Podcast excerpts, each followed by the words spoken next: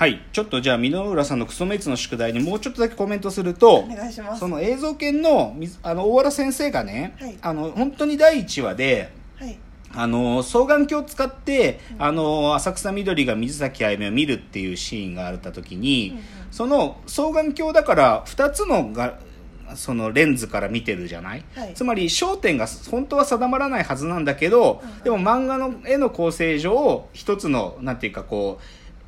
望遠鏡で見てるようにその絵を描くと、だけど大原先生のこだわりで、はい。本当はふ二焦点あるはずのある種の視点のズレっていうのを階段がの手すりの線っていうのをなんか変にずらして描いたりしてるんだよ、へー。みたいなことなんだよ。へー。でそれはたった一本のずれた線だけでの表現なの。なんか線を過剰に増やすとかもしくはで大原先生が言ってたのはやりたくなかったことは、はいこの双眼鏡で見てるから上にこう2つカモメみたいなさあーこういうありますね。2つのアーチを描くっていうことで双眼鏡を表現したくはなかったんだと。そういう漫画的な作画がしたくない僕はそうじゃなくてわんだ人も分かんないだろうと。なんでここの線ずれてんだろう。え下手なのかと思われたとしてもそういう形であるある種の彼の中でのリアリズムなんだっていう話で。そうですね。でそれはだから言っちゃえば線の多さやある種の漫画的作劇のなんていうか作家が取る態度で情報量っていうのはまあ変わるんでだからそういうところになんかあるはずなんだよね。なる。ほどなるほど。うん、っていうのがまあ言いたかったこと。なのでまあちょっとはいという話ですね。まあなのでちょっとじゃあ今日はまあ68点かな。キャー 頑張ろう。はい、はい。ということでじゃあ最後は、えー今日の格言を言って、えーコーナーに入っていきましょう。今日の格言。ゴシップが作品に与える影響を消し去れない自分を発見ちょっとねさっきのあんちゃんと東出くんじゃないんだけどあ,、はい。のさ週末だったかなあのアマゾンプライムかなんかではい「石つぶて」っていうドラマを見てたのね、へー。でそれはねあのすごい端的に言っちゃうと財務省の、はい。あ違う財務省じゃない外務省の、はい。あの機密費。はい。あの要はちゃんと予算の中身がわからないでだけど使える予算っていうのが、まあ、各省にあって、ええ。でその外務省の機密費っていうものの存在について、まあ、ジャーナリスティックに迫っていくっていうそういう話なのね。でそでそれをを、まあ、でドラマとして面白かったから見てたのよ。面白い。でなんだけどその元々の原作があの前の巨人のジャジャイアンツね、はい。読売巨人軍のあのオーナーだった清武さんが書いてるっていうことが分かっちゃって、でもまあもともと清武さんも読売新聞の記者だからさまあそうね。まあそうななんだけどさでもさ清武さんってまあ言っちゃえば最後巨人辞める辞めさせられた時のいろんな吸ったもんだがあるからさマジかと思って なんかそう清武さんが書いたって時点で僕その、えせっかくドラマ最後まで楽しんだのに、いやこれなんかもうじゃあ嘘くせえってなんか勝手に思っちゃうの。で嘘くさくないんだよほん多分。だけどなんかそういうさなんか一回ゴシップを通っちゃった人が書いたものっていうのにあここまで自分の感想影響されるんだっていうのはちょっとショックでだからねちょっとそれねなんかいかんなと思いながらちょっとこれから作品見なきゃと思うんだけどねっていうのがちょっと今日の格言でした。ではここからはコーナーに参りましょうロフトプラスワンへの道、えーこのコーナーはサブカルリテラシーサブカル知識の低い株式会社私は社員に竹之内がサブカル魂を注入しいつの日かロフトプラスワンでのイベントに呼ばれる存在にまで自分たちを高めていこうという意識向上コーナーです。じゃあ今日のテーマ発表しましょう。はい。今日のテーマコンプラ NG の異空間ガチンコファイトクラブ知ってます？あガチンコファイト。懐かしいです。相当前ですよですよ。ねガチンコファイトクラブ。まあ結論から言えば僕ガチンコファイトクラブ超好きだったのよ。ね。好きだったんじゃなくてね今も進行形で好きで違法アップロードが上がるたんびに見直してるけど。なんですねまあ好きなの。でまあきっかけっていうか、まあとなんていうかでもそれよりもガチンコの話する前に、まあボクシングの話したかったんよ。まあボクシング好きだし、あそうなんですね。まあそのいろいろな理由があってさ、まあはいそのボクシングかなの話したいなと思ってて、うんうんで候補はいくつかあって、はい。まあ一つはねその最近のボクシングシーンっていうか、はい。そのやっぱり世界で一番強いチャンピオンが今日本にいますからね。井上尚弥という選手がいてですね。で彼がまあその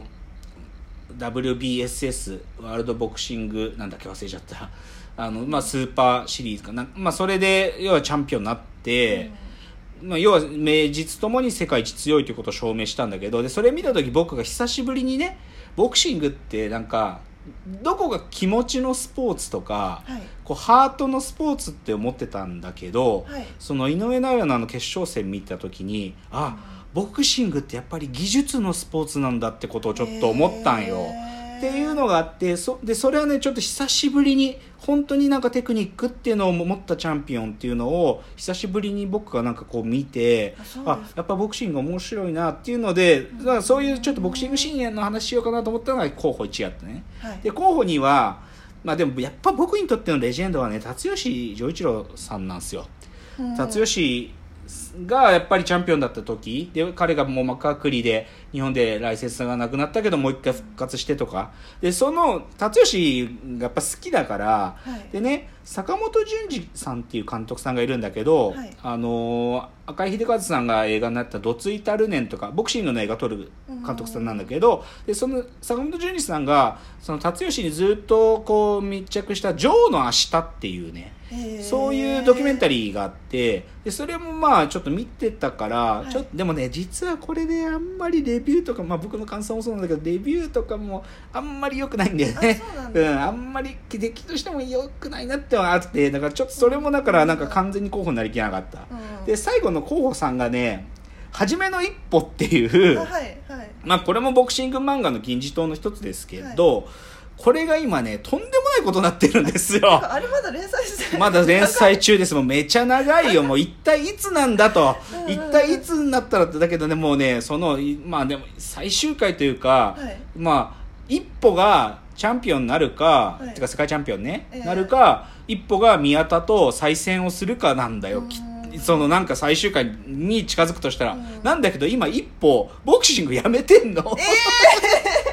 あのねパンチドランカーの症状が出ちゃっててうんちょっと今ねもう実質、ま、物語的には引退という扱いであそうなんですか。だけどちょっとまたあの気持ちがもうきつつあるからっていうので、うん。なってんだけどでもちょっとねなんかすあのし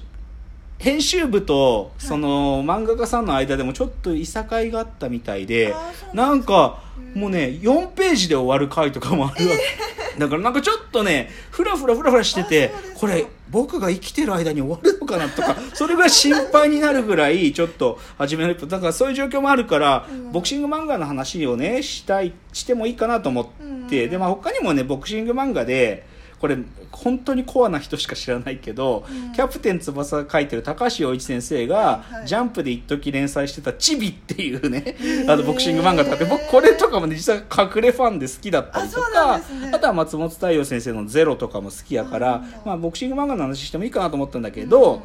でなんだけどまあそう言ってもさでもななんだかんだ言って結局ボクシングじゃあボクシング漫画の話しようと思ったらやっぱり「明日のジョー」に勝るものはないしで僕はやっぱり「明日のジョー」めちゃ好きだから、うん。ちょっと最初ねガチンコファイトクラブに入る前の前振りとして「はい。明日のジョー」の話ちょっとしたいっすよ。お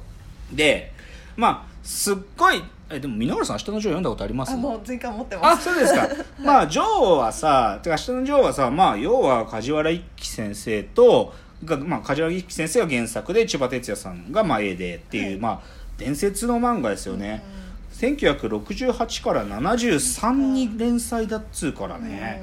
まさしく闘争の時代のシンボルなわけだよね、まあちょっとトピックスで言えばそのまあ、ジョ有名な話ですけどジョーのライバルの力士が死んだ時に、はい。まあ、みんなでてか、まあ、寺山修司さんの提案で、はい。あのー葬式やったっつうのはね、まあ、有名な話ですけどね。とか1970年のあの赤軍派のハイジャック淀号ハイジャック事件で、はい。そそいつらの犯人が我々は明日のジョーであるとか言うとかね、まあ、だそれぐらいこう社会的インパクトがあった作品だけど、はい。ちょっとね最初はね僕ね僕が明日のジョーによって覚えたことっていうのをしたいたくさんありますやっぱり。うん明日のジョーまあ僕いつ読んだかな？多分小学生ですよ。小学4年か5年の時、うん。でもその時にし読んであそんな世界があるんだって知ったことが結構たくさんあって、やっぱりさ最初はさジョーはどこに登場するかっつったら東京山谷のドヤ街ですよ。あのバラ バラックっていうかあのもうきまあ、汚ねえっつうかあのもうボロッボロのあのドヤ街でジョーがまあ現れるわけだよね。でまあドヤ街の子供たちとなんかこう盗みとかやったりするわけだけど。でそれはまあまああドヤ街なんてものがあったんだとかすね。それはまあうん僕部長で初めて知ったね。うん。であと知ったのはやっぱり鑑別書 鑑別書ってものがあるんだってそう。そうそうですね。なんか子供で悪いことすると鑑別書ってとこにまず生かされるんだっつって。であと知ったのはその後鑑別書の後少年院だよね。あ少年院ってとこに行くんだ子供はっつうの。はそれは僕はジョーで知ったよと。なるほど。うん、だからそういうどっちかっつうと社会のアンダーグラウンドな側面。悪いななんていうかそういうちょっとこう犯罪にすれすれのようなえ土地っていうのが存在し、でそこで罪を犯した子供たちが どういう経路で、まあ、鑑別所に送致され でその鑑別でこっからさちょっと次にはチャプターに譲るけど鑑別所では一体どういうことが行われていてで少年院っていうのはどういう場所なのかっていうのは僕はジョーによって学んだよね。だからどっちかというとジョーによって学んだことは最初はそういう感じ、でちょっとジョーの話続くので次のチャプターでも明日のジョーの話をします。